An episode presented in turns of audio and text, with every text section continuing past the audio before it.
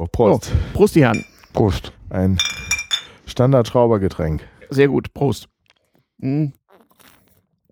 Ja, herzlich willkommen bei Damals TM, dem Podcast äh, darüber, wie es damals war und wie es kam, dass es kam, so dass es ist, wie es ist. Ähm, ich sitze hier ähm, in der, im Clubheim der Citroën A-Modellvereinigung in Berlin und mir gegenüber sitzt Clemens. Hallo Clemens. Hallo. Auch bekannt als der Entenmann. Und rechts neben mir sitzt Dietmar, auch bekannt aus einer vorherigen Folge dieses Podcasts. Hallo Dietmar. Hallo. Hallo. Wir haben uns hier zusammengefunden, weil wir alle verschrobenerweise Fans eines altertümlichen Automobils sind, nämlich des Citroën 2CV, auch genannt Ente. Das müssen ja heute 20-jährige Menschen schon googeln, äh, was eigentlich eine Ente ist. Tut das also hiermit. Ach, die können das zu Weihnachten essen, das ist schon in Ordnung. Ja, ja, ja, ja, ja, voll, vollkommen okay. Wir sitzen also wieder hier in dem Clubheim zwischen allerlei Artefakten und seltsamen Dingen und äh, ja, gucken mal, was wir so, so erzählen können. Es wird von diesem Podcast auf jeden Fall eine Fortsetzung geben. So, ah, kleinen Moment mal eben, mal eben schauen. So, jo. Hm. Sehr gut. Genau, also Husten und so weiter ist im Übrigen erlaubt. Wir sind ja hier nicht beim Radio, nicht wahr? Ja, das ist schon passiert. So, jetzt ist er, jetzt ist er wieder da. Hervorragend. So, so sehr, sehr, sehr, sehr gut. Ach ja. Ja, wie war das eigentlich damals sozusagen? Also diese Autos waren ja in Deutschland früher gar nicht bekannt. Der deutsche Autofahrer fuhr in den 50er Jahren, wenn er sich leisten konnte, einen VW Käfer. Und das war schon was Gutes, weil unterhalb des VW Käfers gab es irgendwelche fragwürdigen äh, äh, Plastik- und äh, Dünnblechkonstruktionen. Nee, fragwürdig waren die sicherlich nicht, aber nee. nach dem großartigen Krieg, wo wir Europa gezeigt haben, was wir für tolle Leute sind, hatten wir doch so ein bisschen Probleme mit den Leuten, mit den Rohstoffen äh, und mit dem Wiederaufbau äh, aus den Ruinen einer Fahrzeugindustrie. Und die Leute sind ja viel Motorrad gefahren nach dem Krieg, weil sie nicht anders konnten, nichts anderes hatten. Mhm. Und die ersten Kleinwagen, da tut man denen Unrecht, wenn man da so tut, als wären das Surrogate gewesen. Das waren schon äh, hochintelligent konstruierte Konstruktionen, die also mit minimalem Aufwand, minimalem Material versucht haben, den Leuten ein Gefährt zur Verfügung zu stellen, mhm. was sie nicht im Regen stehen lässt mhm. und was ein Minimum an Sozialprestige auch äh, gewährleistet, was unter mhm. den Bedingungen ein äh, nahezu unlösbares Problem war. Aber das mhm. hatten ja nicht nur die Deutschen. Nee, das hatten nicht nur die Deutschen, das hatten auch die Franzosen und die hatten dafür den 2CV, oder? Wie war das gedacht? Die Ente gab es ja eigentlich schon vor dem Krieg, ne? Ja, die Prototypen waren ja in den 30er Jahren schon mhm. unterwegs. Und als äh, die Deutschen in Frankreich einmarschiert sind, hat Jean-Pierre Boulanger ja befohlen, die ganzen Prototypen verschrotten zu lassen. Das waren an die 250 Stück, weil er seine Technologie nicht dem Volkswagen zukommen mhm. lassen wollte. Ähm, Im Endeffekt hat im Prinzip jedes europäische Land mhm. nach dem Krieg Probleme gehabt, auch die Franzosen, was Rohstoffe angeht, gab es damals auch die dementsprechenden Kleinwägen skurrilen Ausmaßes, auch in, mhm. vor allem in Deutschland googelt mal nach Brutsch Mopetta. Das mhm. ist ein aufgesägtes Überraschungsei mit drei Rädern. Mhm. Da glaubt man nicht, dass da ein Mensch reinpasst, aber das war damals die Realität. Und die, die Ente, die dann in der Form, wie sie 1949 bzw. 48 vorgestellt, 49 produziert, in der Form, wie sie damals dann auf den Markt kam, auf den französischen, war fortschrittlicher als alles andere. Sie hatte vier Türen, sie mhm. hatte hydraulische Bremsen. Alles Dinge, die zum Beispiel der Käfer nicht vorweisen konnte. Manche Dinge sind auch aus der Not entstanden, die sich dann im Nachhinein praktisch erwiesen haben, weil Blech teuer oder überhaupt nicht vorhanden. Mhm. Wir brauchen ein großes Stück Blech für ein Dach, mhm. machen wir ein Stoffdach drauf. Peng. Und so ist die Ende entstanden. Als Cabrio. Ja, aber es wurde nicht gedacht als Cabrio, sondern aus Kostengründen wurde dieses Rolldach verbaut. Um Blech zu sparen. Ja, das hatte aber auch noch einen anderen Grund, da auch der Literaturtipp an jeden, der schon jedes Buch hat und der einen äh, Citroën-Freund, der sowieso schon alles hat, äh, zu Weihnachten mal richtig überraschen möchte. Es gibt allerdings nur auf Englisch äh, ein Buch über Lefebvre. Und Lefebvre hat, äh, ist, ist ganz wesentlich äh, der geistige Autor der Ente auch, mhm. wie auch anderer Fahrzeuge, die bekannt geworden sind, wie dem Citroën DS, aber der konnte noch sehr viel mehr. Mhm. Und Lefebvre kam aus dem Flugzeugbau. Und Lefebvre mhm. hat nicht nur einen enormen Anspruch daran, wirklich Sachen äh, äh, technisch richtig und perfekt zu machen. Er war dem vollkommen dem Leichtbau verschrieben. Das hat man, das merkt man eigentlich bis heute unter anderem daran, dass Citroën-Fahrzeuge, frühe Citroën-Fahrzeuge nicht durch fette Motoren, sondern durch besonders leichte und ausgefeilte Karosserien gepunktet haben. Mhm. Deswegen hatten die unter anderem auch äh, für deutsche Verhältnisse so kleine Motoren drin, also PS-mäßig kleine Motoren zumindest, mhm. weil Lefebvre äh, ein Auto wirklich bis ins Letzte durchdesignt hat, mhm. äh, so wie er ein Flugzeug gebaut hat und gebaut hätte. Mhm. Das heißt, die Ente ist auch eines dieser Fahrzeuge, was wirklich extrem auf Leichtbau, nicht nur klar, das Material war teuer, richtig, und mhm. die Kundschaft, die erstmals erreicht werden sollte, waren Kunden, die früher noch nicht mal im Traum hätte, hätten dran denken können, überhaupt sich ein Auto zu leisten. Mhm. Der Bauer auf dem Land war viel zu arm. Das Auto war ein Privileg des Arztes, des äh, Honoration in der Stadt, des mhm. Anwalts, mhm. des Bürgermeisters, aber darunter ging ja nicht viel. Das Ding mhm. war vor der Massenfertigung sowieso viel zu teuer. Mhm. Und die Ente sollte jetzt etwas machen, was noch niemand geschafft hatte, mhm. nämlich ein vollwertiges Auto, also mhm. kein Versuch, der im Schlagloch stecken bleibt und die mhm. französischen Straßen waren nicht wie die deutschen Autobahnen, mhm. Äh, ein vollwertiges Auto zu liefern, was wahnsinnig praktisch ist und was man sich für ganz kleines Geld leisten sollte. Mhm. Das musste ganz leicht sein mit einem kleinen Motörchen drin. Also lauter äh, Sachen im Lastenheft, die mhm. ein deutscher Ingenieur mit großer Bewunderung und völliger Ablehnung gestraft hätte, weil das geht ja gar nicht. Verstehe. Also es war sozusagen eine andere Welt. Äh, ich, auf jeden Fall war es also überall europaweit knapp mit Fahrzeugen. Ähm, und die ersten Enden in Frankreich wurden ja wohl auf Bezugsschein verteilt, habe ich mal gehört. Also das ja richtig, die wurden handverlesen, sage ich mal so, verkauft. Man konnte nicht einfach ins Autohaus stiefeln und sich eine Ente holen. Die wurden an Hebammen, Ärzte, die Leute, die halt mobil sein müssen, um mhm.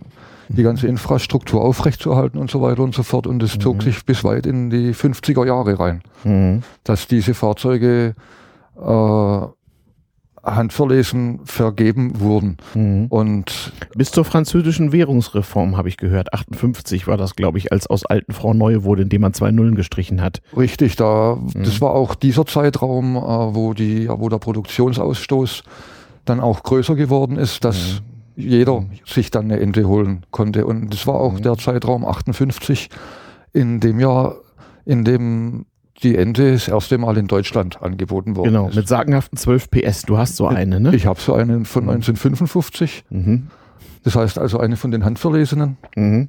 mit 12 PS. Kann man jedes einzelne zählen. Mhm. Und es ist dann immer wieder erstaunlich, in so einem alten Fahrzeug zu sitzen. Und ich habe diese Ente absichtlich original gelassen mit den alten Kreuzgelenken mhm. und nicht moderne homokinetische Gelenke oder so wie es ein Kumpel gemacht hat, einen 18 PS Diani-Motor eingebaut, dass es flotter ist. Nö, ich wollte so unterwegs sein, wie es damals war. Und es ist traumhaft, mit mhm. diesem Fahrzeug unterwegs zu sein. Auch bei den Schlaglöchern und mhm. Rumpelstraßen hier in Berlin, da fliegt man drüber. Und mhm. äh, der Unterschied, wenn man von, einer, von dieser alten Ente in eine, in Anführungszeichen, moderne Ente einsteigt aus den 80ern, ist es modern von vor 30 Jahren. So lange gibt es diese Autos ist schon nicht mehr. Ne? Ein ähnlicher Vergleich, wie wenn man aus so einer 80er Jahre Ende in einen Golf steigt. Ja. Es ist, es ist echt ganz famos, dieses Fahrzeug. Und mhm. äh, wie gesagt, äh, 1958 wurde sie dann offiziell auch in Deutschland angeboten und die ersten Leute, die die Ende dann haben fahren sehen auf Deutschlands mhm. Straßen, mhm. die haben erstmal gemeint, hat sich jemand ein Auto selber gebaut. Ah. Weil, weil so wie das Ding aussieht, das kann man doch nicht verkaufen. Mit diesen Oldtimer-mäßigen einzelstehenden ja, Scheinwerfern, von heute. Die, diese, die selbst ein, ein VW, ich wollte sagen, in 50er Jahren fuhren ja noch manche Menschen mit Vorkriegsautos rum, ne? Ja, aber die Ente hatte ja nicht das Styling, nicht das Design, nicht die optische Anmutung, äh, die ein Deutscher von einem deutschen Auto erwartet hat. Mhm. Äh, das war ja beim Käfer war ja schon relativ hoch integriertes Design und die Ente war ja rein nach funktionalen Aspekten mit offensichtlich äh, äh, angesetzten Kotflügeln und dann diese äh, enorme Neigungswinkel, äh, der ja mhm. völlig in Ordnung, völlig eingeplant war und äh, mhm. wie wir wissen, mit den gegenläufig arbeitenden Fehler, Federelementen, zumindest bei den meisten Modellen, äh, durchaus auch äh, äh, technisch abgefangen wurde. Aber für den Deutschen war das von der Optik her nicht kompatibel mit dem Anspruch, äh, ein Prestigesymbol, ein Wohlstandssymbol und ein äh, Ich hab's zu was gebracht Symbol in der Straße stehen mhm. zu haben. Mhm. Äh, da lief das ja vollkommen dran vorbei mhm. und entsprechend lief natürlich die Optik völlig an den Deutschen vorbei und führte dann leider auch dazu, dass sie dann sich eben nicht mehr so ganz mit, dem, mit den Inhalten befasst haben. Aber das also war das gar kein so beliebtes Auto, weil später, als ich weiß, als ich klein war, also so ganz klein, also so um das Jahr 1970, da schien mir die Ente ein beliebtes Fahrzeug. Also ich kann mich erinnern, so als kleiner Junge, dass so eine Ente genau wie ein VW Käfer ein sehr häufiges Fahrzeug auf den Straßen war. Das war anfangs nicht so. Ja, das ist, das ist schon richtig. Sachlage ist die, dass äh, diejenigen Deutschen, die sich eine Ente gekauft haben, ähm, dieses Fahrzeug sich geholt haben. A, weil sie entweder so clever waren, die technischen Vorzüge dieses Fahrzeugs komplett zu kapieren mhm. oder ein größerer oder kleinerer Protest mhm. gegen die Gesellschaft, mhm. beziehungsweise anders sein wollen wie andere Leute.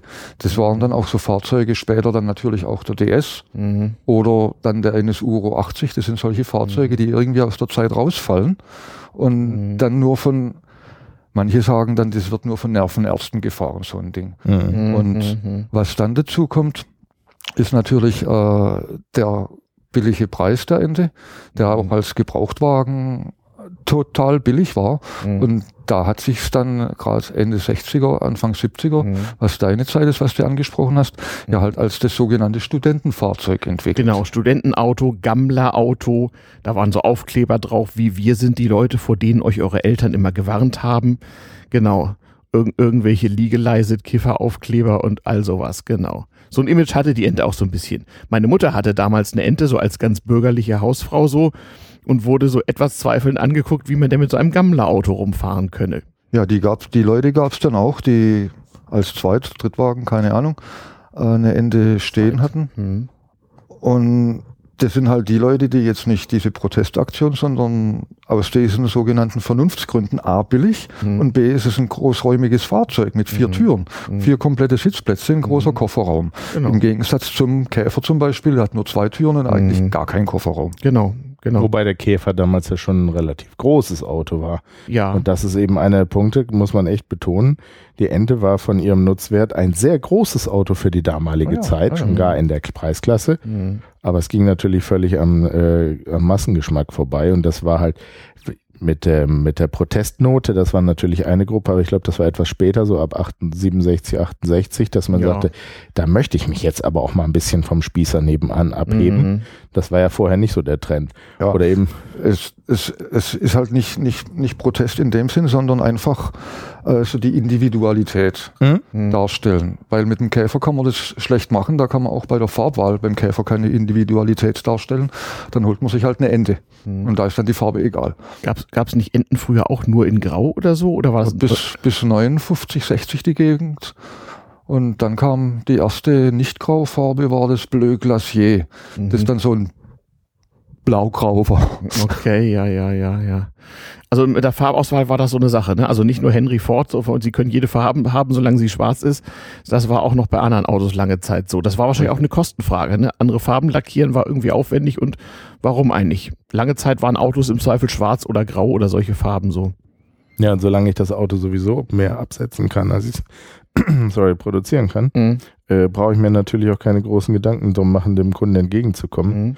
Ja, und Lackieren, das war damals ja nun eine ausgesprochen aufwendige, geradezu abenteuerliche Geschichte. Ja. Heute hat man das ja technisch gut im Griff, aber was das damals nicht nur extrem ungesund, sondern auch extrem aufwendig war. Mhm. Stimmt, äh, Lackierer äh, haben damals ihr Leben zerstört durch Lackieren. Und das waren ja auch noch ganz andere Lacke. Das war ja, aber äh, gut, von der Farbe mal ab. Den Käfer gab es am Anfang auch nur in einfachen Farben. Mhm. Und das Billigmodell gab es dann in einfachen Farben, das teure Modell, in, der, wenn der Deutsche dann so langsam Geld in die Finger hatte. Mhm dann wollte er natürlich nicht unbedingt ein praktisches Auto kaufen, sondern eins, wo man dann sagen kann, äh, was sagt denn der Nachbar dazu?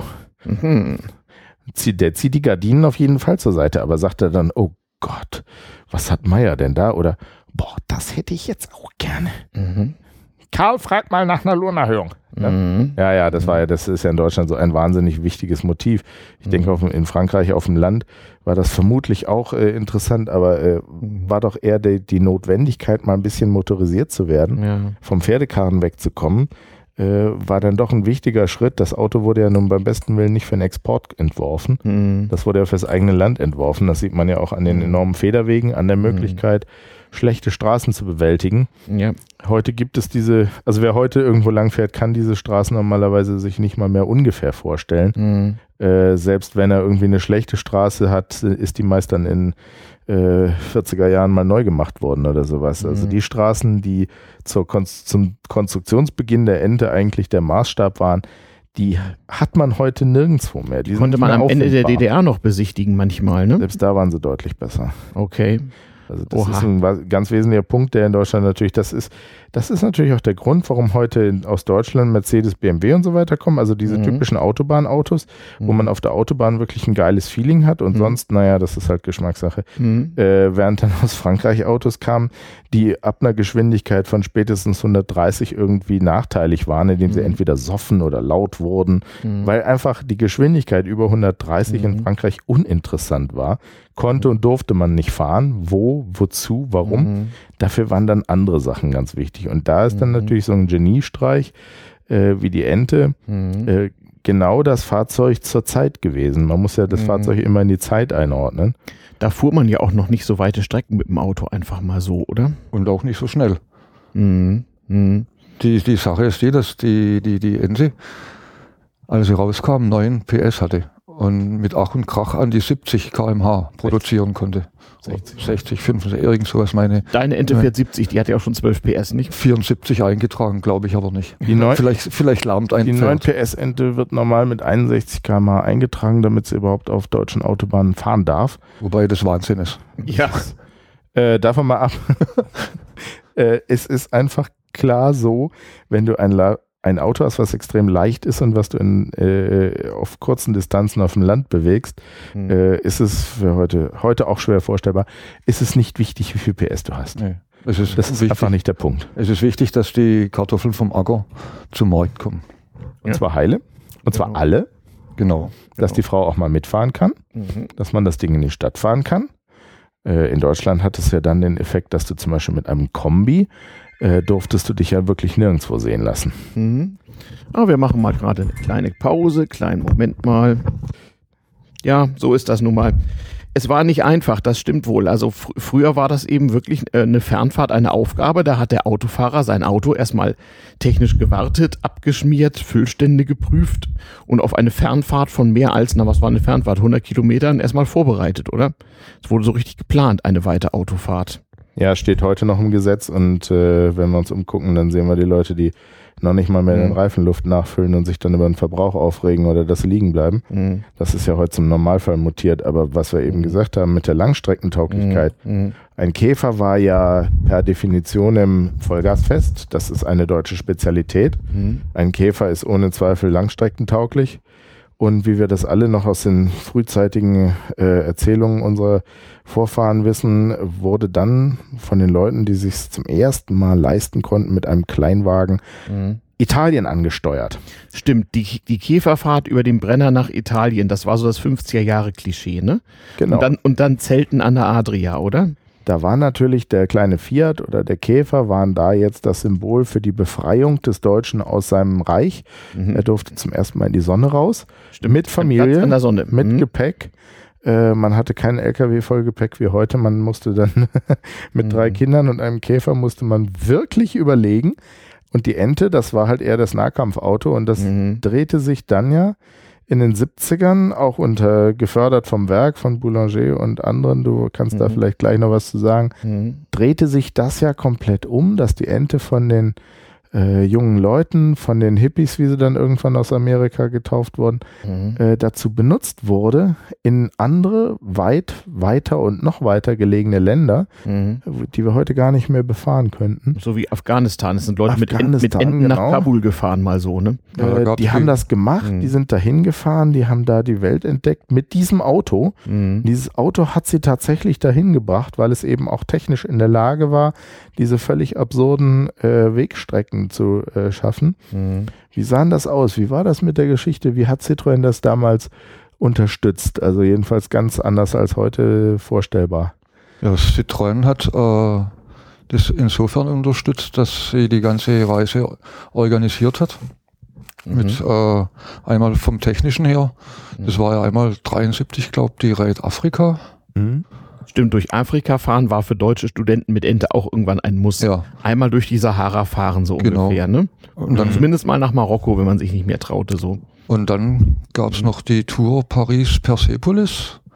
Genau. Mhm. Und das dritte, Eiwei, 100.000 Euro Frage, war glaube Kabul. Ja, Kabul, Paris, genau. Kabul. Paris, eine Reise. Paris, eine organisierte Kabul. Reise von ja. Citroën äh, unterstützt. So, ne? Richtig, genau. Wo man beweisen wollte, was man mit dem kleinen Auto alles schaffen kann. Ja, auch mit technischem Support auf, auf der Strecke und so weiter ja. und so fort. Äh, was da natürlich wiederum der, bei der Technik, bei der Ende dann zugute kommt bei solchen Fahrten. Mhm. Es ist wenig dran, es kann wenig kaputt gehen.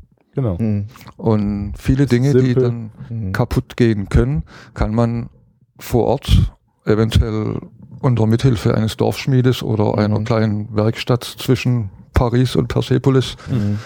irgendwie wieder so zusammenflicken, bis man dann wieder ordentlichen Support hat. Mhm. Und im Endeffekt sind diese, diese Raids ohne große Ausfälle vonstatten gegangen. Die meisten Fahrzeuge sind angekommen. Mhm. Anders wie heute jetzt die Paris-Dakar, die jetzt irgendwo in Amerika ist, wo mhm. nur die Hälfte von den Fahrzeugen ankommt, mhm. weil zu viel Technik, zu viel Elektronik, mhm. dann bleiben sie stehen, weil irgendein Steuermodul, keine Ahnung, und zu dann viel Sand abbekommen hat. Mehr. Ja. Genau. Und ja. Das, und das, das war wirklich ein, ein etwas total spektakuläres. Also, dass man mit so einem kleinen Auto noch dazu, mit so einem Gammler-Auto um den halben Globus fahren kann, das hat den, hat den deutschen Normalautofahrer doch sehr, sehr, sehr verwundert, nicht? Das ja. auf alle Fälle. Mhm. Äh, was noch, natürlich noch hinzukommt, ist bei den äh, Fernreisen, dass es teilweise ja quer durch die Wüste ging. Genau. Ohne mhm. Straßen, ohne alles. Und da hat sich dann wiederum äh, bewahrheitet, dass die Ende nicht nur fernstreckentauglich, sondern natürlich auch geländetauglich, geländetauglich ja, ist. Ja. Und es geht sogar so weit, äh, ich habe mit einer normal angetriebenen Ende mhm. habe ich eine Motocross-Strecke für Motorräder einmal komplett umrundet. Mhm. Und versucht das mal mit dem heutigen Serienauto, selbst wenn es angeblich geländegängig sein soll. Mhm. Ja, so ein, so ein SUV haben sie mhm. getestet. Mhm. Wenn der die Verschränkungstests macht mit den, mhm. mit den Achsverschränkungen so auf den mhm. Stein, äh, rechts, links, beim BMW war das, glaube ich, macht man mhm. die Tür auf, mhm. knack, ist, eine, ist ein Knick im Dach drin. Mhm. Und das kann bei der Ende nicht passieren, weil der ist ja aus Stoff. Ja, ja.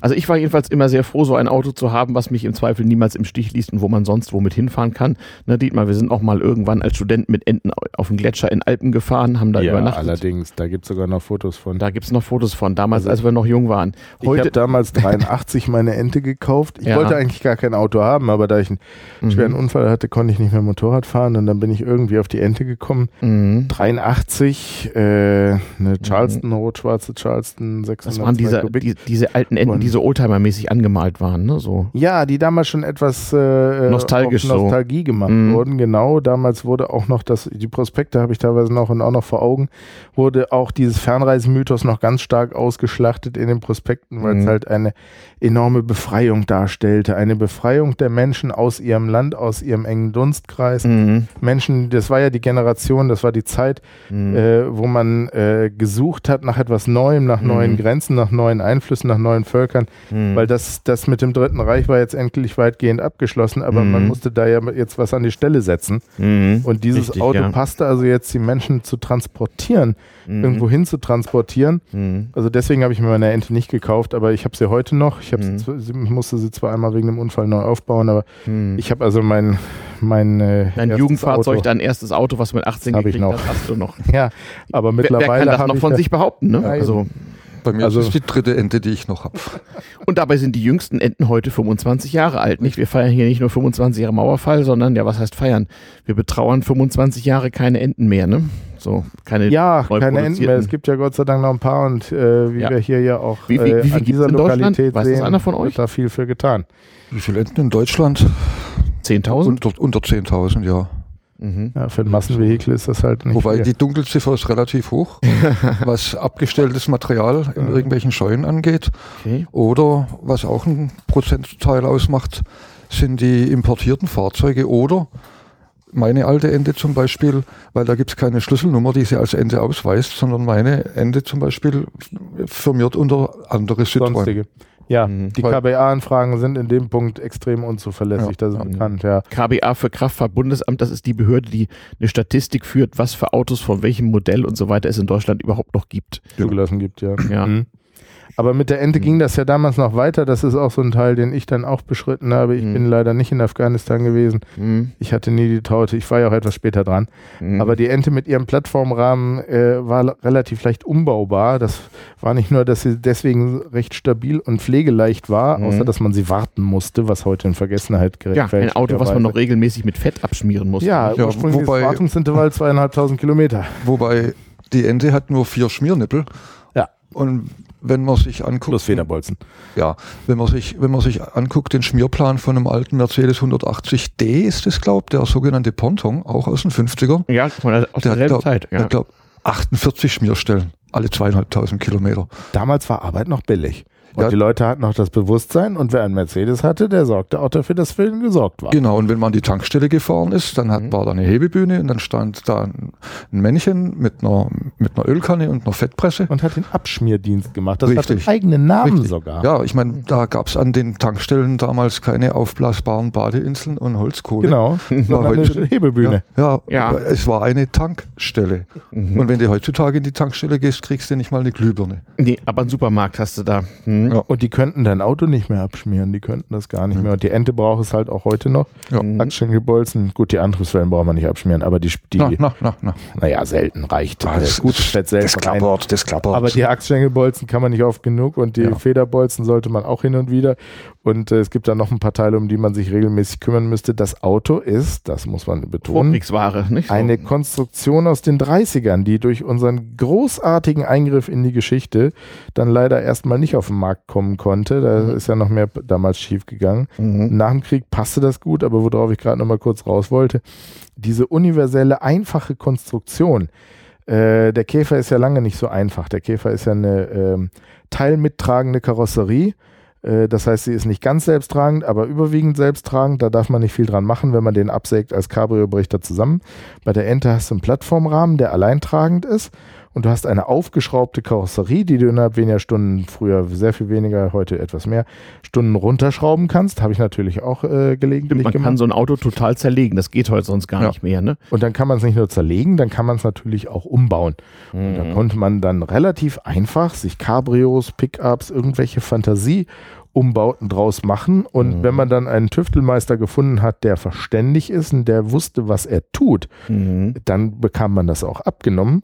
So ein Fahrzeug habe ich auch heute noch, ein äh, selbstgebautes, selbstdesigntes Pickup-Cabrio mit diversen äh, Einzelumbauten, selbst übersetztes Getriebe, Normalbenzinmotor, äh, diverse Sachen, die nicht ganz eingetragen sind. Mhm. Aber da, äh, jedenfalls konnte man damals äh, seiner Kreativität in vielerlei Hinsicht seinen Lauf lassen. Man war nicht nur ein Individualist, mhm. man war nicht nur der Spießer vom Block, mhm. man konnte mit dem Auto auch in ferne Länder, die noch nie jemand gesehen hat, äh, reisen. Mhm. Und man konnte sich das Auto so umbauen, wie man lustig war, wenn man dazu die äh, einfach die Lust hatte, weil viel Material brauchte man dafür nicht. Mhm. Das Auto war also nebenbei auch sehr kreativ tief, mhm. was man von einem typischen deutschen Ponton oder so nicht gerade sagen könnte. Nicht, nicht wirklich, ja, die Ende, die lädt ge ja gerade dazu ein, zum, ja, zum Umbauen. Selber sein Auto umbauen. So wie wir heute wieder da, da, danach streben, in anderen Bereichen unsere Software selber machen, unsere Computer selber umbauen.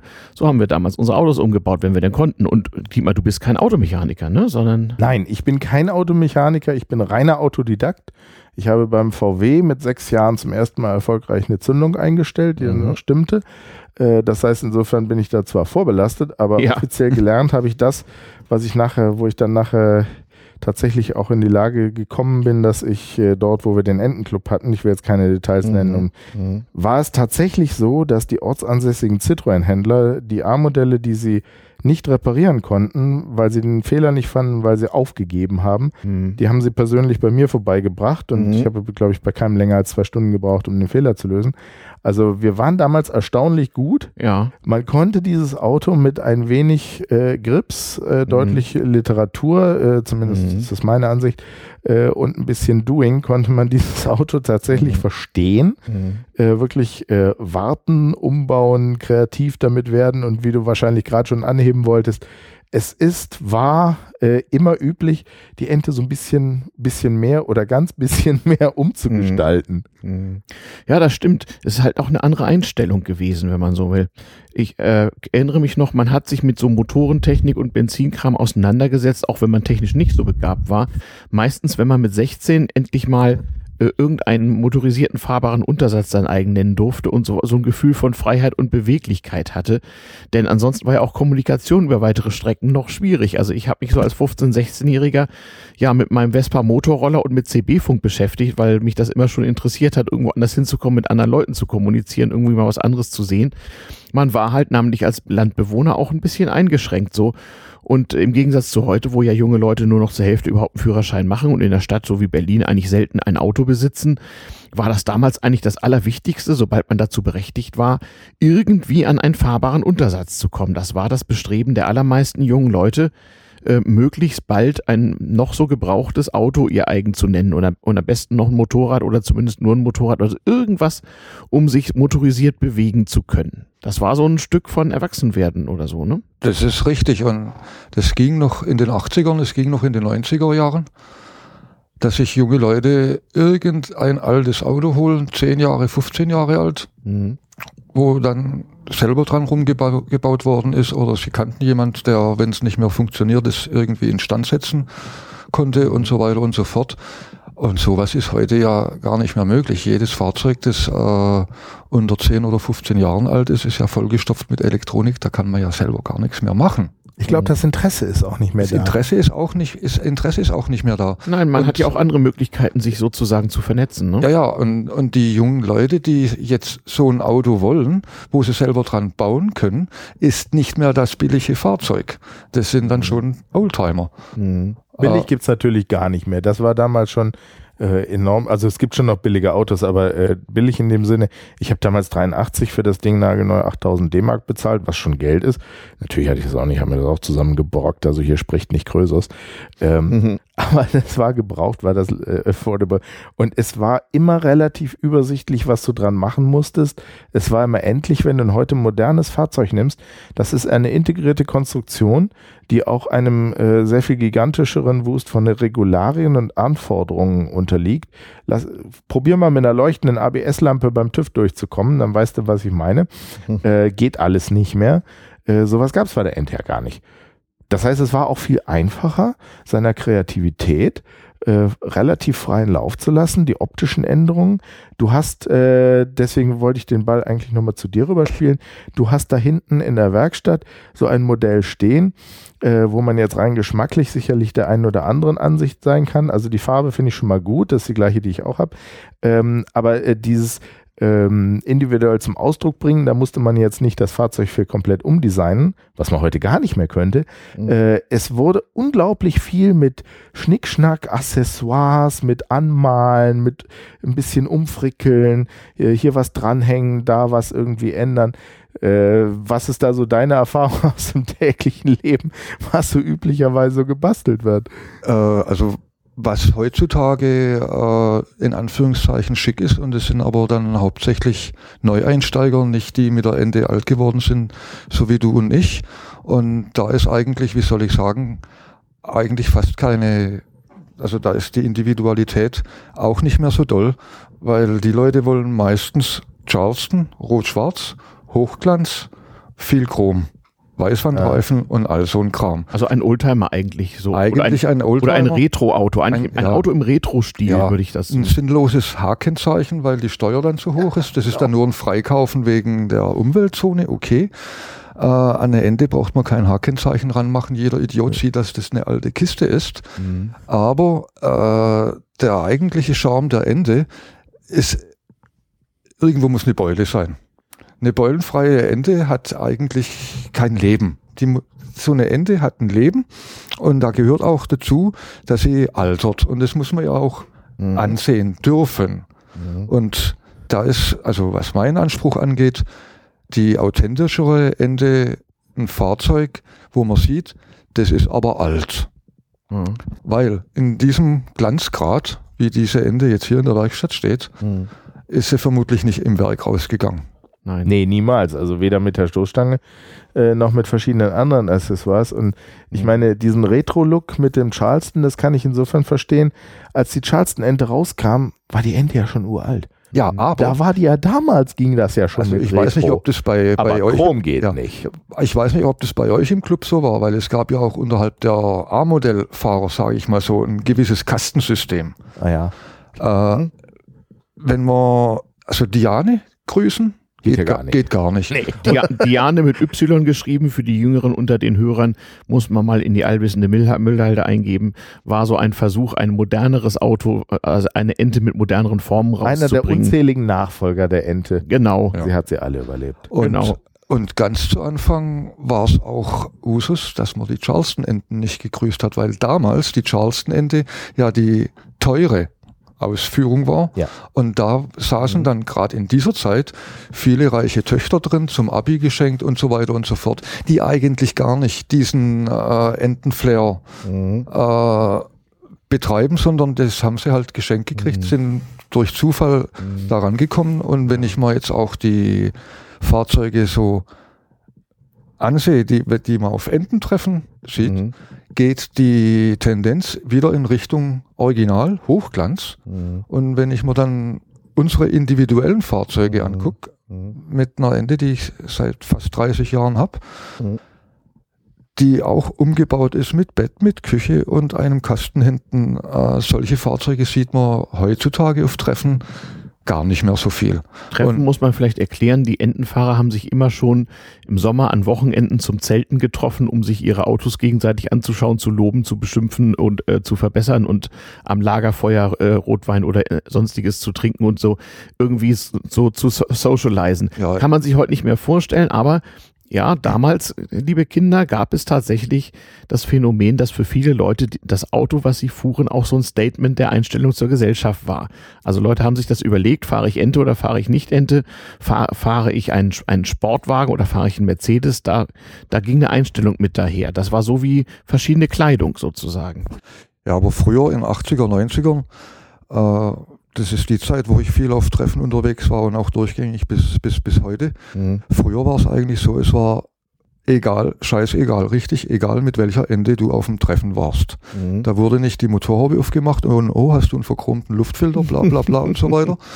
Und heutzutage sieht die Sache anders aus. Ich warte nur drauf, das erste Ententreffen, wo irgend so ein Hochglanzteil mit der Flatter, mit dem Flatterband abgesperrt dasteht, dass mhm. niemand zu nah rankommt. Wo der, wo der Unterboden mit LEDs beleuchtet ist, Irgend, wie bei amerikanischen irgend, Straßenkreuzen. Irgendwas, ja. ne? Und mhm. wenn ich dann die Leute sehe, also hauptsächlich Frührentner, die irgendwann mal eine Ende gesehen oder vielleicht sogar besessen haben, mhm. heute jetzt wieder sich so eine Charleston-Ende holen, googeln im Netz, oh, da gibt's ja auch Ententreffen, da fahren wir mal hin.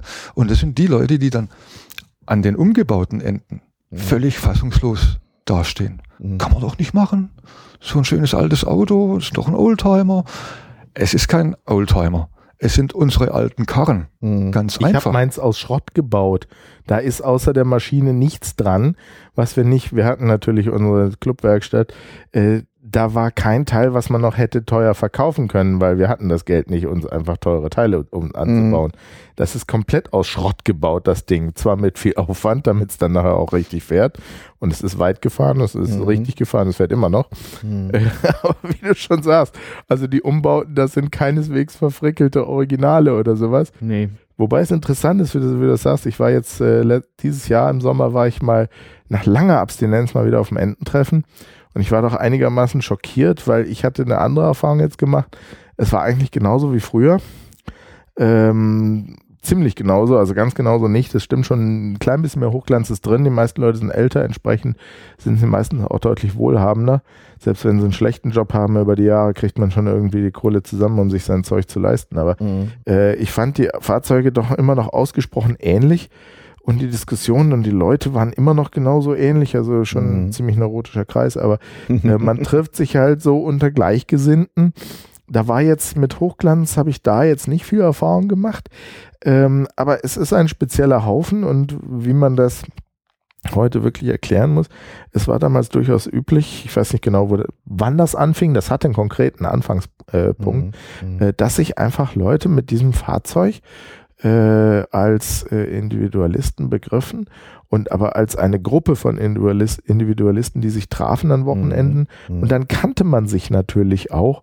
Und dann traf ja. man sich nicht unbedingt, um das Auto vorzuzeigen, das kannte sowieso jeder längst, äh, sondern einfach, um sich unter Gleichgesinnten auszutauschen, mal zu treffen und da lebte so ein klein bisschen die Reiseidee weiter.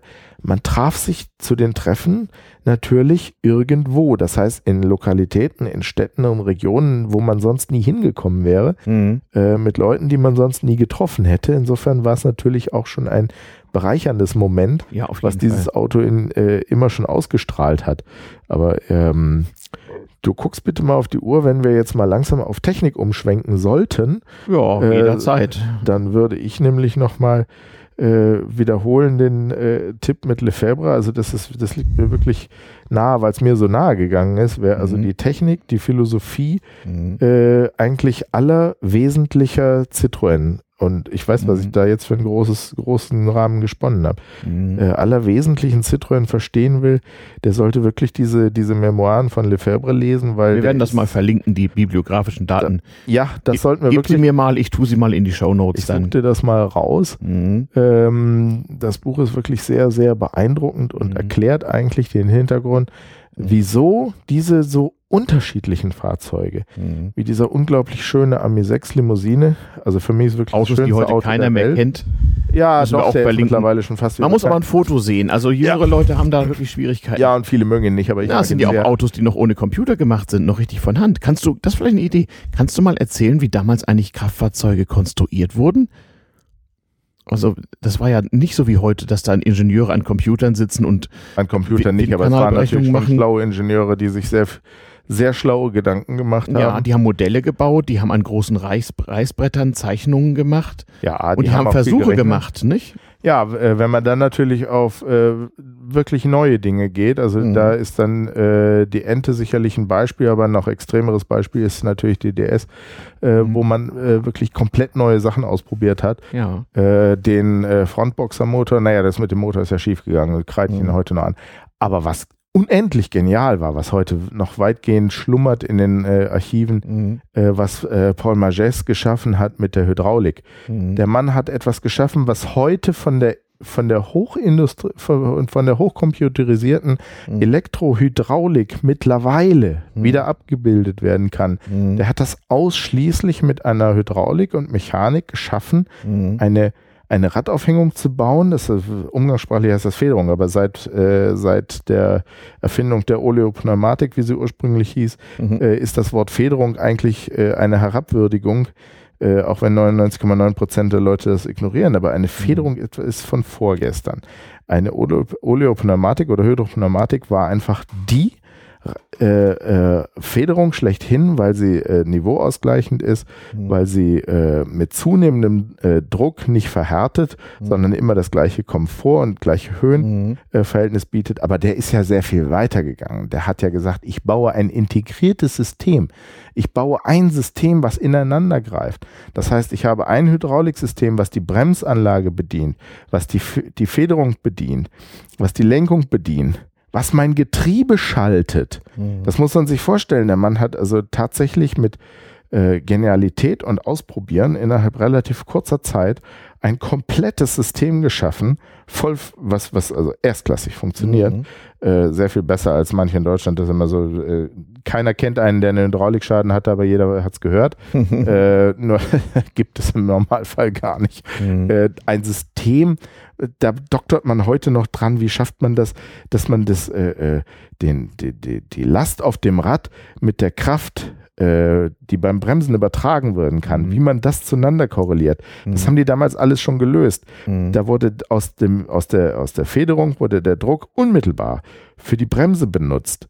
Das heißt, je mehr Druck drauf war, desto stärker konnte er bremsen und das regelte sich selber, das System. Das wurde nicht über komplexe, anfällige Mechanik oder äh, mhm. Elektrik oder äh, Elektronik, die nach ein paar Jahren äh, nicht mehr nachgebaut werden kann, äh, mhm. geregelt. Das war ein hydraulisches System, was hoch integriert war absolut funktionierte und wenn man äh, nicht gerade auf Mechanikerniveau äh, drüber nachgedacht hat, auch durchaus verständlich war, durchaus begreifbar war. Ähm, solche Systeme wurden damals äh, ersonnen und damals bestand eben, das war eben auch ein Effekt der relativ jungen Fahrzeugtechnik, mhm. das war auch ein Effekt des furchtbaren Krieges. Damals wurde noch sehr viel experimentiert. Mhm. Es gab auch einige Experimente, die sicherlich nicht besonders toll geklappt haben, aber es gab zum Beispiel so Experimente wie der 2CV. Der 2CV ist nach heutigen Maßstäben äh, äh, völlig fremd. Die Radaufhängung ist ganz anders, die Federung ist ganz anders. Mhm. Äh, der, der Plattformrahmen, das findet man in Amerika noch gut. Das war jetzt vorsinnflutlich mhm. äh, für, bei, in Amerika. Beim 2CV haben sie es besser gelöst. Mhm. Äh, es gibt also viele technische Lösungen, die man heute nicht mehr für opportun findet. Heute macht man McPherson-Federbeine. Aber bei der Ente waren sie sehr viel weiter gegangen und das damals schon. Mhm. Zum Beispiel eine Federung, die dafür sorgt, dass äh, zwar das Rad ganz leicht einfedern kann, mhm. dass aber, wenn er sich in die Kurve legt, mhm. dass also die beiden Seiten, die jetzt einfedern, vorne und hinten, mhm. zum Beispiel links, wenn man in eine Rechtskurve fährt, mhm. dass die beiden Seiten jetzt auch gegeneinander arbeiten, dass sich also die Federung mhm. ohne Mechanik, ohne Elektrik, ohne irgendwelche fehleranfällige Technik automatisch etwas mehr Federmoment bringt. Das heißt, das Fahrzeug hat sich, auch wenn das äh, subjektiv anders aussieht, lange nicht so stark in die Kurve gelegt, wie es aufgrund der Federrate der Federn an sich äh, jetzt eigentlich der Fall gewesen sein mhm. müsste. Lauter solche Effekte wurden damals angegangen, das traut sich heute keiner mehr. Die Ente hat ab dem ersten Moment an innenliegende Bremsen. Das heißt, die Bremsen sind am Getriebe. Das ist nicht zufällig, sondern absichtlich Renntechnik. Das ist eine Technik, die die gefederten Massen extrem verringert.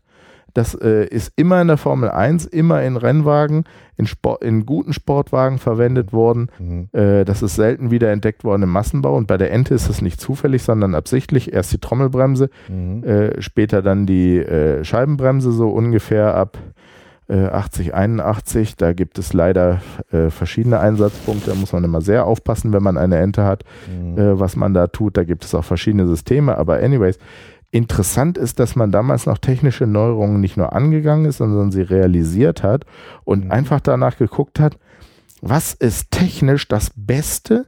Was ist technisch das Interessanteste? Mhm. Was ist eine Lösung, die mich einem interessanten, wichtigen Punkt, wie zum Beispiel hoher Komfort, hohe Zuverlässigkeit, leichte Reparierbarkeit, äh, eine, eine angenehme Fahrbarkeit, solche Sachen, Wartbarkeit, äh, äh mhm. Zerlegbarkeit und so weiter. Wie bringt es mich dahin? Und nicht immer nur, ist es billig? Kostet es weniger, lässt sich billig fertigen und lässt ist es bald kaputt. Billig, billig, billig, billig, damit billig, man ein billig. neues kaufen muss. Geplante Obsoleszenz im Automobilbau ist ja wohl heute auch ein Thema. Ja. Das kannten unsere Autos nicht, oder? Das ist aber auch ein Hype. Nein, das konnte man damals so genau auch noch gar nicht. Das Mhm. ist natürlich auch irgendwo ein Pressehype. Also die Industrie achtet schon drauf, dass es auch nicht vor einem gewissen Zeitpunkt kaputt geht, Mhm. weil das den Ruf ruiniert. Danach ganz ruhig kaputt gehen, Mhm. äh, man will ja was Neues verkaufen.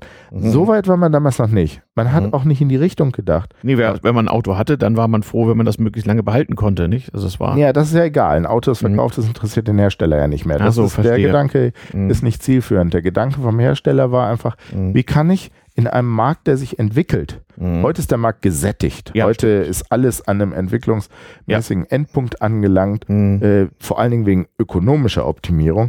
Mhm. Damals war das ja eine ganz andere Situation. Ja. Man wollte auch etwas Neues bringen, um einen Vorteil Mhm. auf dem Markt zu haben, um zu sagen, hey Kunde, guck dir das mal an. Ich habe das Wir machen's Auto. einfach Mhm. besser. Ja. Wir machen es schlauer. Wir machen es so, dass es für dich was bringt. Und ganz ehrlich, damals war das Potenzial auch noch viel höher. Mhm. Damals gab es auch noch viele sehr äh, aus heutiger Sicht extrem unzureichende Lösungen, wo man sagen musste, da war auch jeder Fortschritt echt willkommen. Mhm. Und die Ente war eben, deswegen reden wir auch heute noch über sie, war Mhm. eben ein Fahrzeug, was von vorne bis hinten extrem durchdacht war, Mhm. ohne dass man riesige Ressourcen reinschmeißen konnte. Mhm. Wenn man sich heute einen äh, Luxussportwagen aus der Zeit anguckt, Mhm. dann steht man andächtig staunend davor, Mhm. zweifellos zu Recht. Aber man konnte ihn sich damals nicht leisten, man kann sie ihn heute nicht leisten.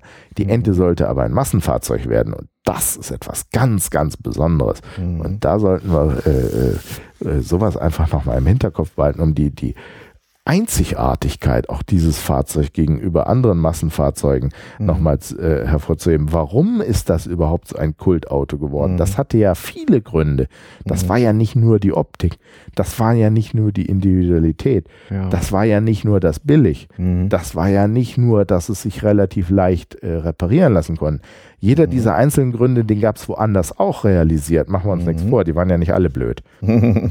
Aber die Gesamtheit war einfach ein unglaublich interessantes Produkt, was genau den Nerv seiner Zeit getroffen hat, Mhm. deswegen sehr populär war ja. und was also so witzig konstruiert war, witzig im ursprünglichen Wortsinne von intelligent, ja. äh, dass man heute noch drüber spricht, dass es heute noch viele Menschen gibt, die sagen, Mensch, das ist eigentlich selbst nach heutigen Maßstäben immer noch interessant.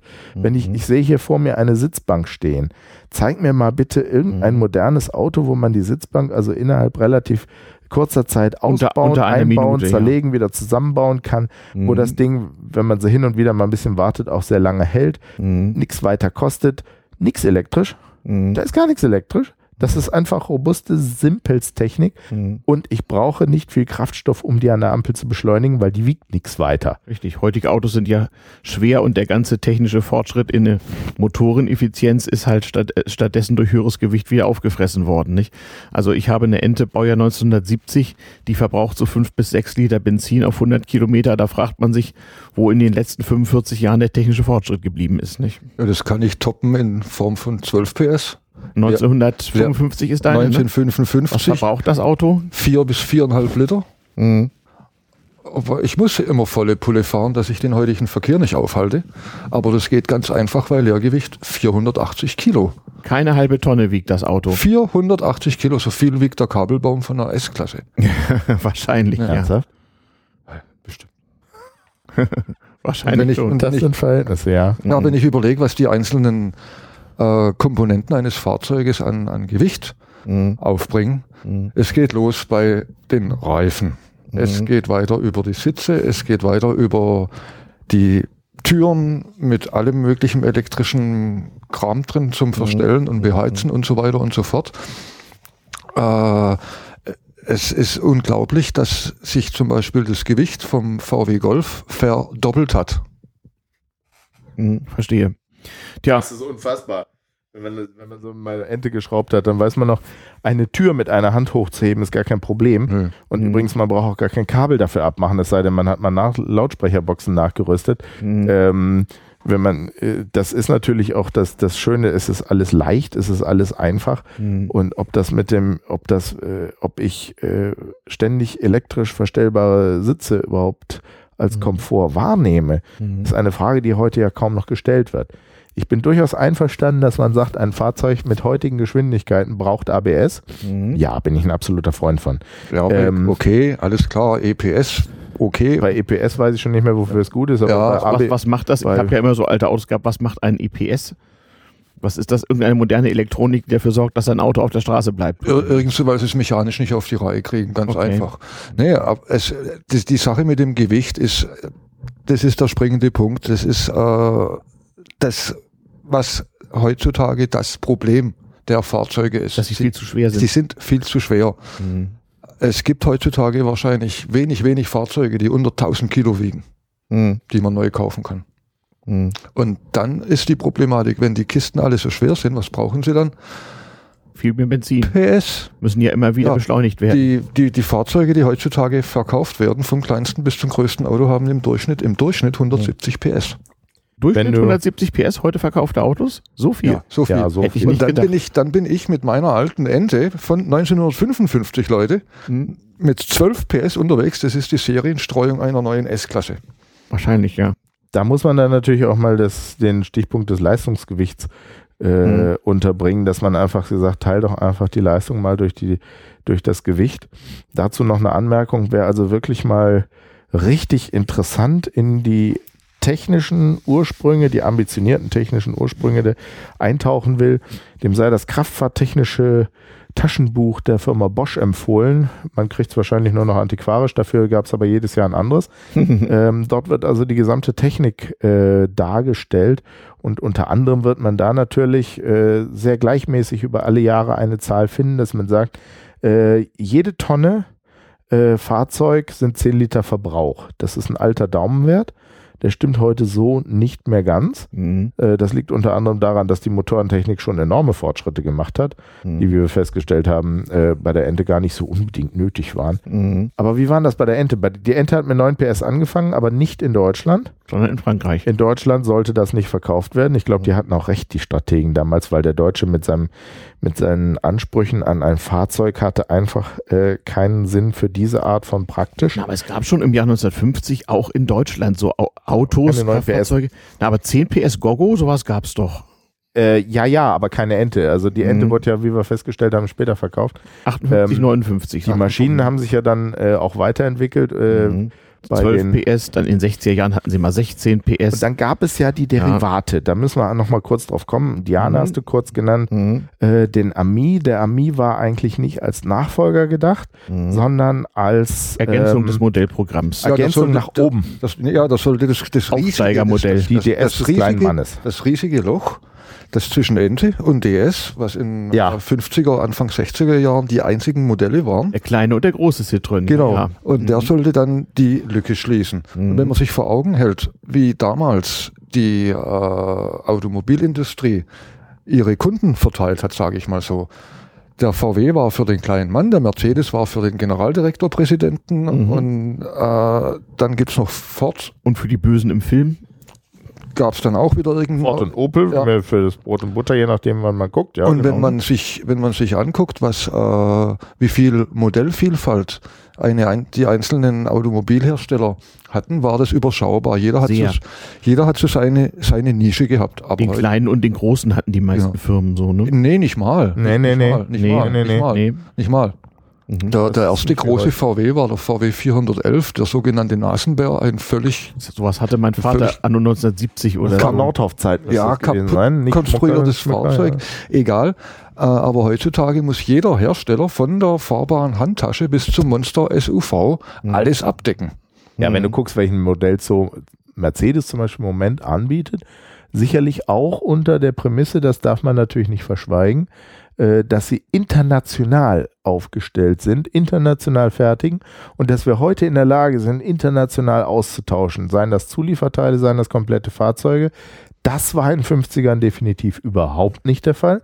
Märkte mhm. waren viel abgegrenzter. Das lag an nix Währungsunion, nix politische Union. Das lag mhm. an teuren Transportpreisen, mhm. an langsamen LKWs und äh, so weiter. Das heißt, die, die mhm. Welt war schon anders aufgestellt.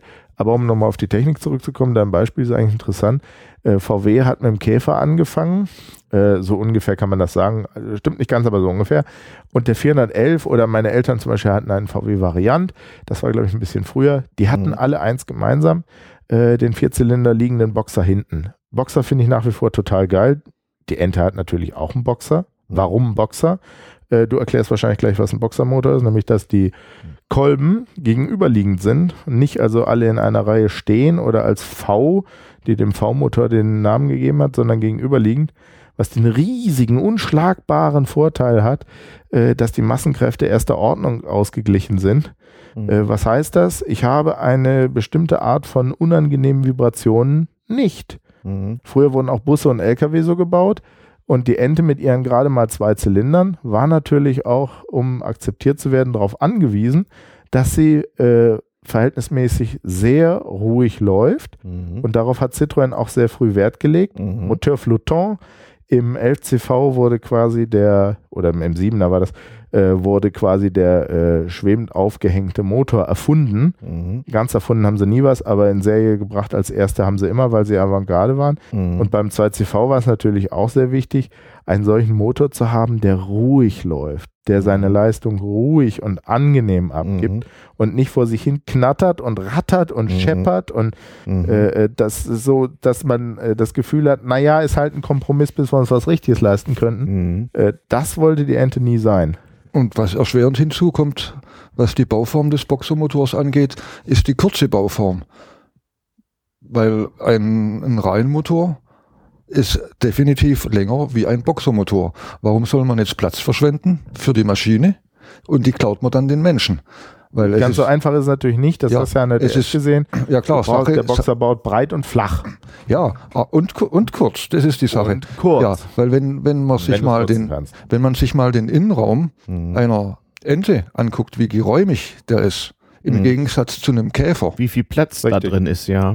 Mhm. Es ist äh, auch wieder die, die Geschichte, die haben sich echt was dabei gedacht, als sie das Auto zusammengeschraubt haben. Ja, exakt, das ist der Unterschied, den du beim Käfer merkst. Du hast durch die mittragende Karosserie hast du eine tragende Bodenwanne. Mhm. Die muss natürlich entsprechend gestaltet sein und sie wurde ganz offensichtlich nicht darauf ausgelegt, möglichst viel Raum den Passagieren zur Verfügung zu stellen. Äh, bei der Ente ist das eben ganz anders. Du hast eine Plattform und darauf wurde eine verhältnismäßig sehr große Karosserie draufgeschraubt. Mhm. Du hast vorne keinen Kardantunnel. Das heißt, du kannst, äh, in Frankreich war es ja auch zugelassen, in Deutschland nicht, du kannst vorne mit drei Personen sitzen. Die hat noch andere Sitzbänke, du kannst da wahrscheinlich auch noch was zu sagen. Mhm. Äh, die hatten andere Sitzbänke, die es auch zugelassen haben, vorne und hinten mit drei Personen zu sitzen. Was gewichtsmäßig zwar kaum noch geht, was aber platzmäßig, wenn du leichte Kinder und so weiter hast, sehr, sehr praktisch und angenehm ist. Mhm. Ähm, das sind so Lösungen, die eben bei der Ente realisiert wurden durch Nachdenken, durch passende Planung. Mhm. Der Antrieb war von der Anordnung für französische Verhältnisse ungewöhnlich. Mhm. Er hat nämlich den Motor vorne und das Getriebe in Fahrtrichtung hinten.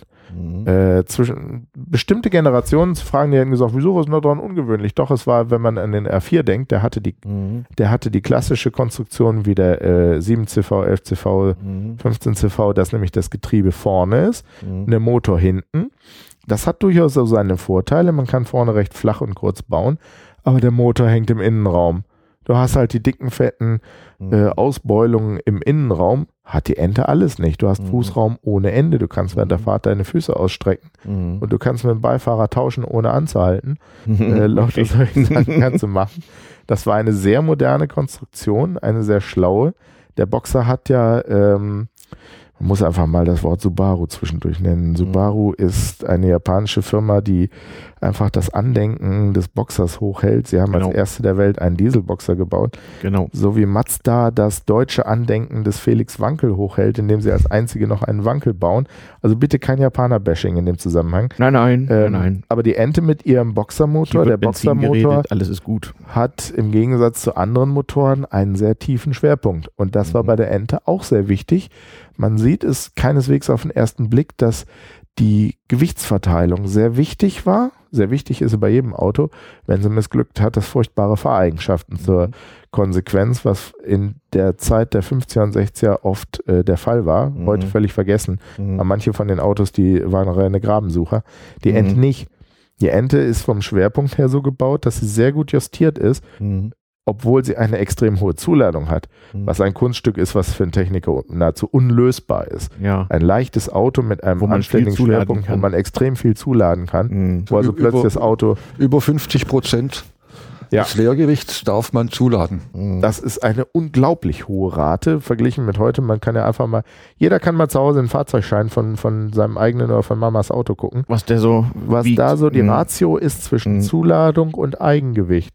Mhm. Natürlich, wenn ich hinten nur einen Blumentopf reinstelle, der tut nichts. Mhm. Aber wenn ich plötzlich in ein Auto von knapp 500 Kilo mhm. vier Leute und Gepäck reinpacke und vielleicht noch ein bisschen hier und da was draufknalle, dann mhm. haben wir ein völlig anderes Fahrverhalten, mhm. womit wir beim nächsten Punkt wären. Die haben das natürlich damals sich sehr genial überlegt und auch ausprobiert. Mhm. Wenn man eine Ente versucht umzuschmeißen, das ist nicht ein, das, der Elchtest war noch gar nicht erfunden. Mhm. Äh, wenn man mit einer Ente zum Beispiel zu schnell in die Kurve geht, mhm. äh, dann sieht das sehr spektakulär aus, fühlt sich auch ziemlich unangenehm an, wenn man wirklich zu schnell ist. Mhm.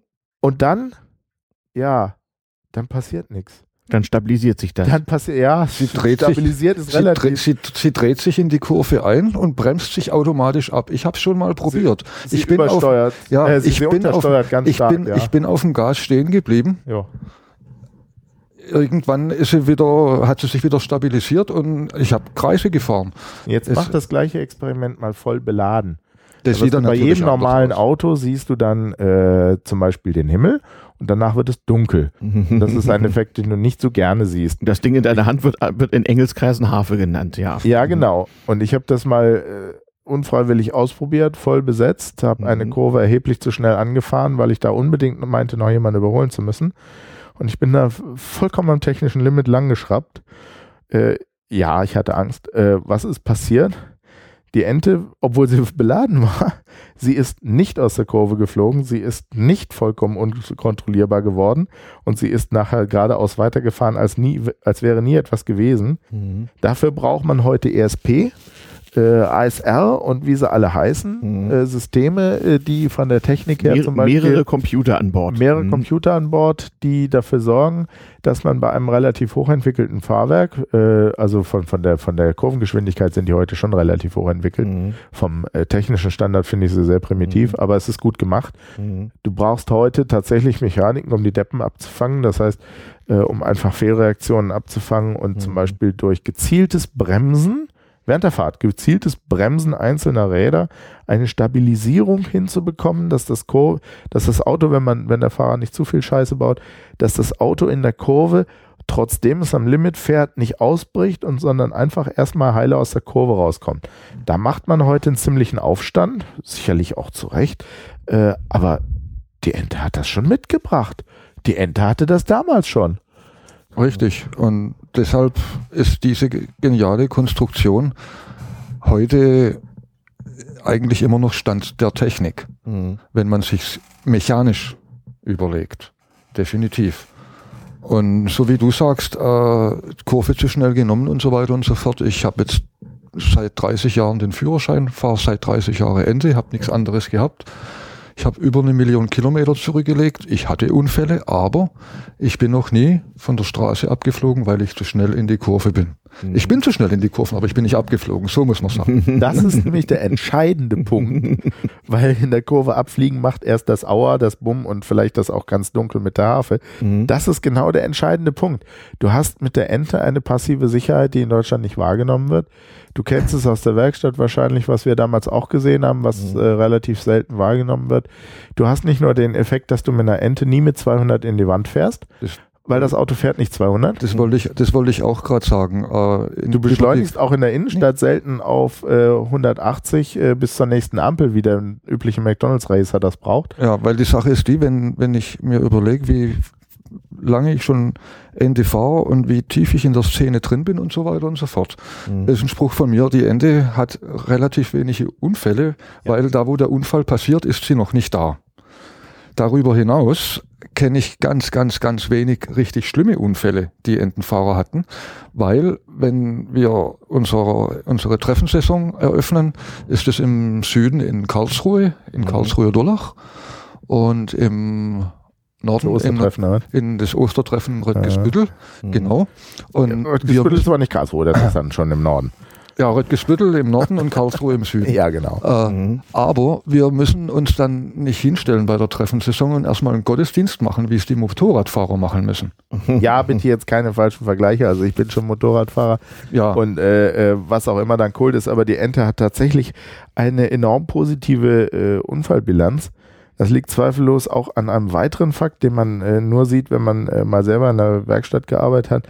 Mhm. Wenn man mit einer Ente irgendwo jemanden draufknallt, mhm. dann ist es nicht so wie bei den meisten Autos, zumindest wie es früher bei allen Autos üblich war, mhm. äh, dass also der Antrieb in den Innenraum reinschießt, mhm. dass bestimmte Teile der Karosserie sich in den Innenraum reinfalten mhm. und die arme Sau, die da saß, die wurde mitgefaltet, zerstochen, äh, zerplatzt, irgendwie eingeklemmt.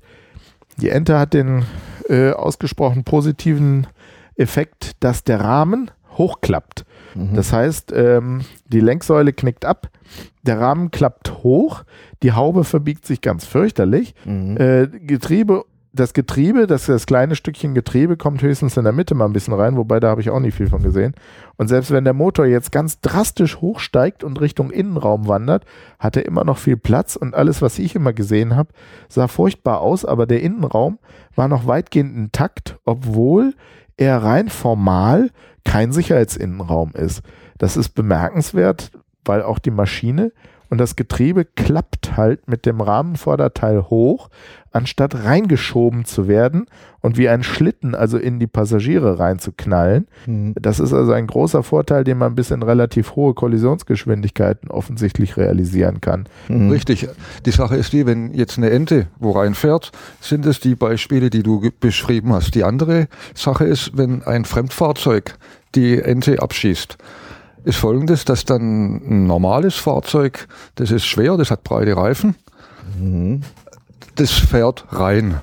Mhm. Das fährt rein und die Ente fliegt weg. Mhm. Weil sie leichter ist. Weil sie leicht ist, weil mhm. sie schmale Reifen hat. Ja. Zur Not fällt sie um, oder wenn du von hinten drauf fährst, kann es dir gut passieren, dass die Ente, weil sie relativ hoch ist, drüber steigt. Das heißt, das andere Auto, es bremst. Schiebt sich unter das also Auto drunter, ja. Beim Bremsen geht es also nach unten. Und wenn die Ente, äh, wenn die Ente bremst, vorne bremst, geht sie hinten hoch. Also. Äh, ob's, äh, selbst wenn die Trommel, wenn die, wenn die Trommeln hinten nicht gut sind, geht sie noch mehr hoch. Äh, und das andere Auto unterschiebt sie dann, anstatt sie zusammenzufalten. Mhm. Das sieht dann zwar sehr dramatisch aus, ist aber für den, für den Fahrer im Zweifelsfall deutlich angenehmer. Für beide eigentlich Unfallbeteiligten besser, als wenn es anders käme, ja. In der Tat.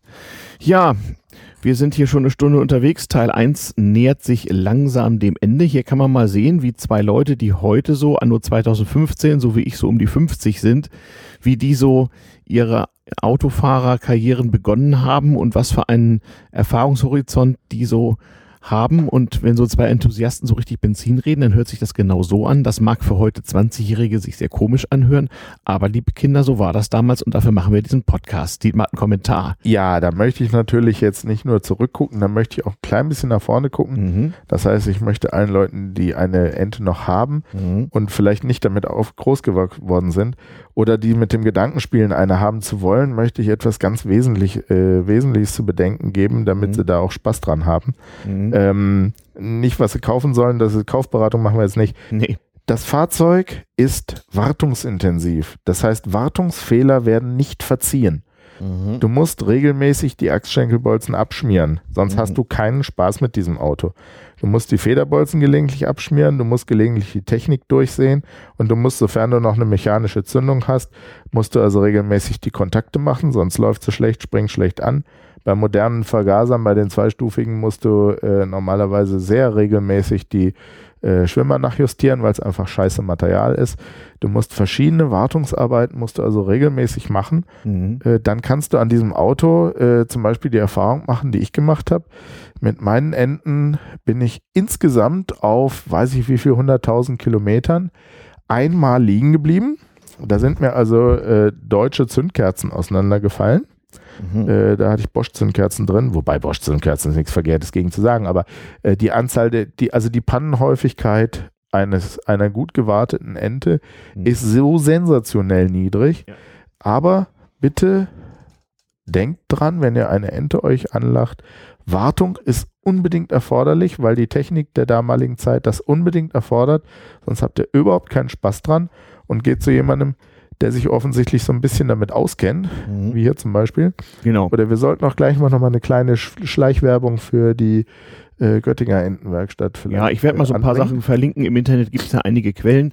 Es ist heutzutage sinnlos, mit so einem historischen Citroën zu einer Citroën-Werkstatt zu fahren. Versucht das nicht. Aber es gibt bundesweit, europaweit Enthusiasten, die einem weiterhelfen. Und äh, dank Internet kann man diese Leute auch finden. Ja, als Schlusswort will ich mich Dietmar anschließen in Form von, wenn ihr eine Ente fahrt, ist das Arbeit. Ihr habt keine Servolenkung, ihr habt keinen Bremskraftverstärker, ihr habt keine elektronische Unterstützung für irgendwas. Ihr müsst das Lenkrad richtig festhalten, ihr müsst richtig aufs Gas latschen, weil der Gaszug manchmal ein bisschen schwergängig oder hier klemmt und tralala pipapo. Es ist noch Autofahren pur. Wie Aber der Herrgott das Automobil erfunden hat. Sie hat Zentralverriegelung. Man kommt zentral vom Fahrersitz an alle Riegel dran. Richtig. Und man hat einen von außen verstellbaren Innenspiegel, wenn man das Dach aufmacht. Genau. Stimmt. Ja, da sieht man. Auch damals schon war das mit dem Autofahren eine tolle Sache. Es war nur ein bisschen anders. Und einen Eindruck davon habt ihr jetzt gewonnen. Wir werden das zu passender Gelegenheit fortsetzen. Danke Clemens, der Entenmann. Danke Dietmar. Zwei Leute reden Benzin über alte französische Autos. Wir werden es fortsetzen. Vielen, vielen Dank. Tschüss.